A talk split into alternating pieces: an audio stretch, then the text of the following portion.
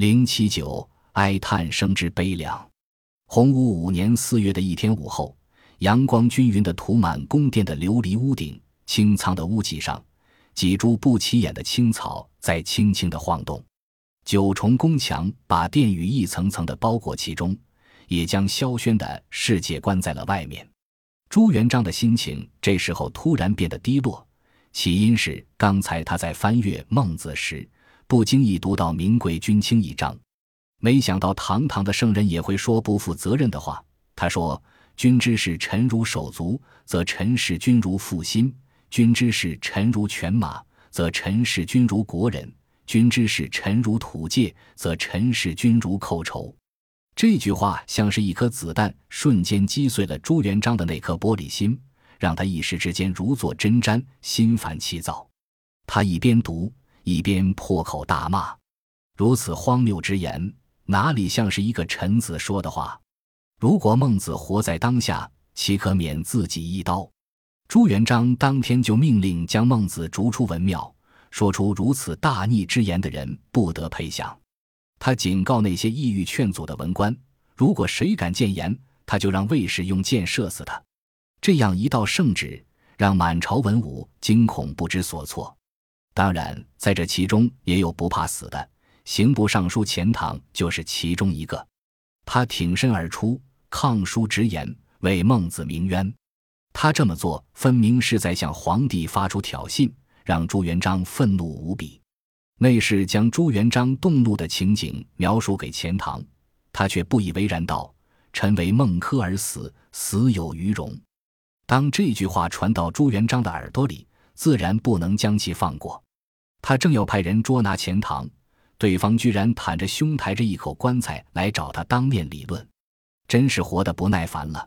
朱元璋命卫士张弓搭箭，等着他上前。钱塘的倔强表情让朱元璋更加愤怒。他让卫士连着射了好几箭，钱塘的左臂、右肩、胸部都中箭，最后倒在朝堂之上。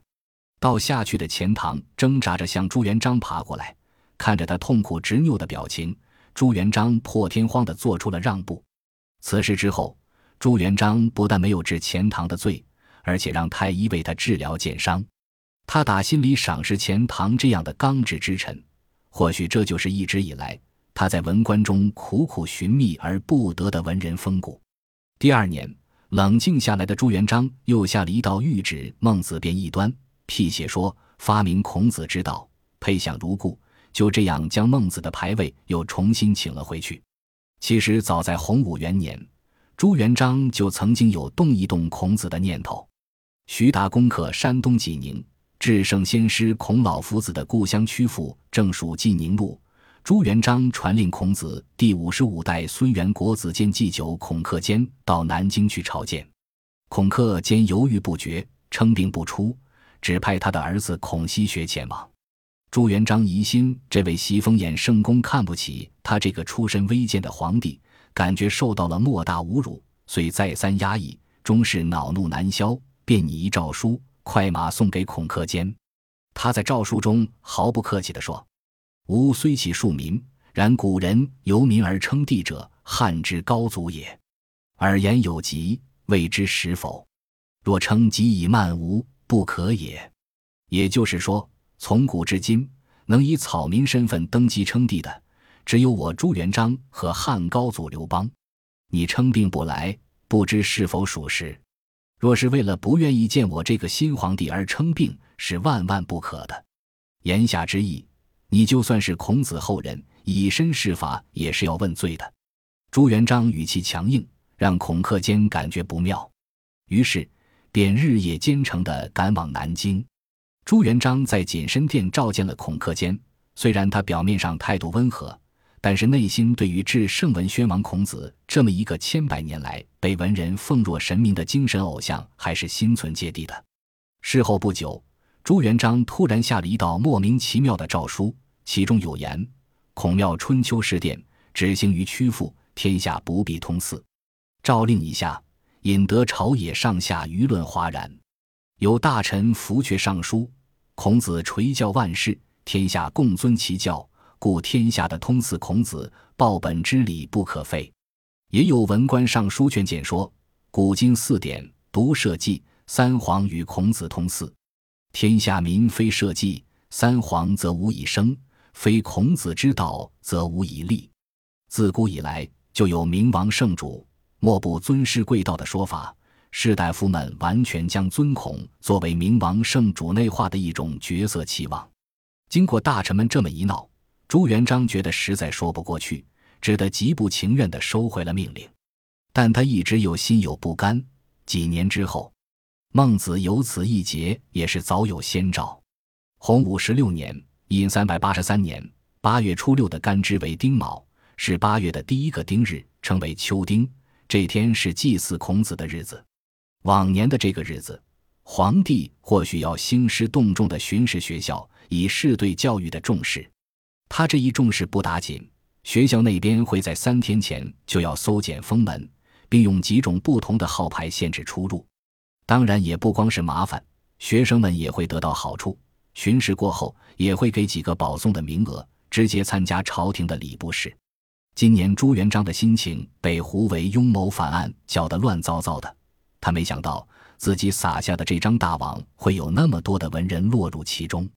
虽然具体情况他比谁都清楚。但仍不免心有戚然。早朝过后，就在宫中和皇后马秀英交流对读书人的看法。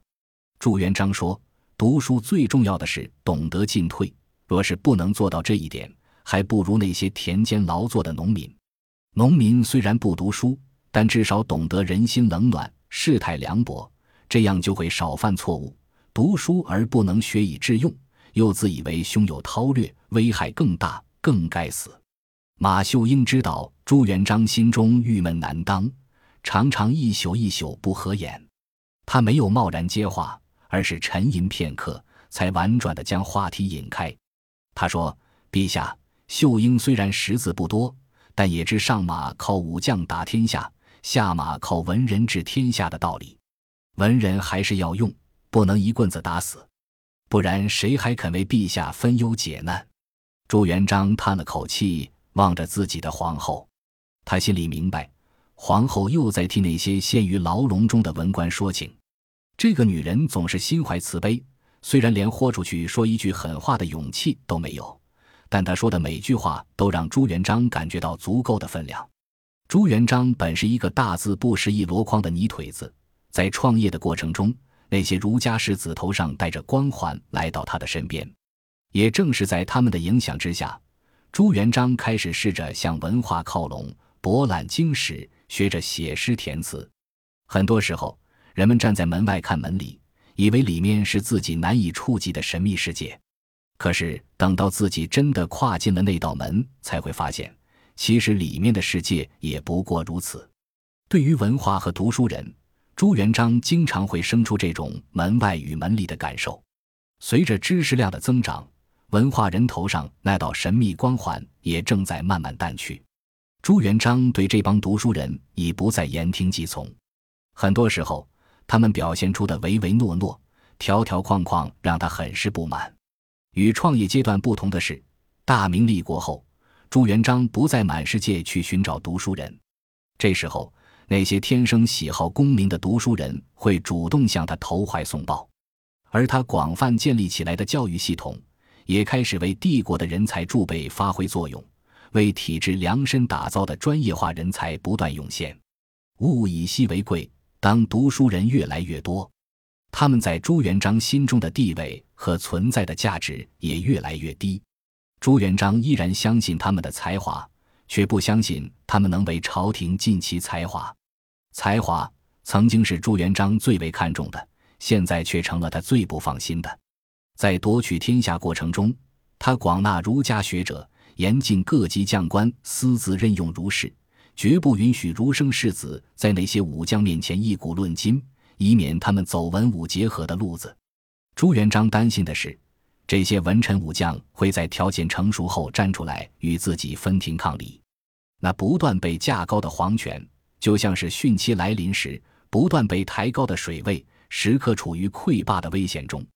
他对那些不受征聘、拒绝与自己合作的儒生们，不惜采用激烈手段，动用严刑峻法予以制裁。天下纷乱未定，那些隐于市藏于野的读书人不愿意出山，也是可以理解的。作为君王的朱元璋，并没有干出放火烧山将其逼出来的愚蠢之举。毕竟人各有志，如果逼急了，他们有可能会跑到对手那里去。对于他们的态度，朱元璋通常会摆出一副宽怀大度的姿态。此一时彼一时，如今天下归一，朱元璋成了新王朝的主人。读书人不能再有其他的选择。对于那些不给自己面子的读书人，朱元璋也不必再强作笑脸。如果这时候谁再敢拂逆自己，他一定会掀开獠牙，动用威权来狠狠地惩治他们。在渡江之前，有一个名叫田兴的谋士，曾经深得朱元璋的信任。不过，此人是一个淡泊名利的大雅之士，眼见朱元璋一步一步夺得天下。却不愿意留下来与其共享荣华，而是义无反顾地选择了离开体制，从此泛舟江湖，做了一个浪荡客。本集播放完毕，感谢您的收听，喜欢请订阅加关注，主页有更多精彩内容。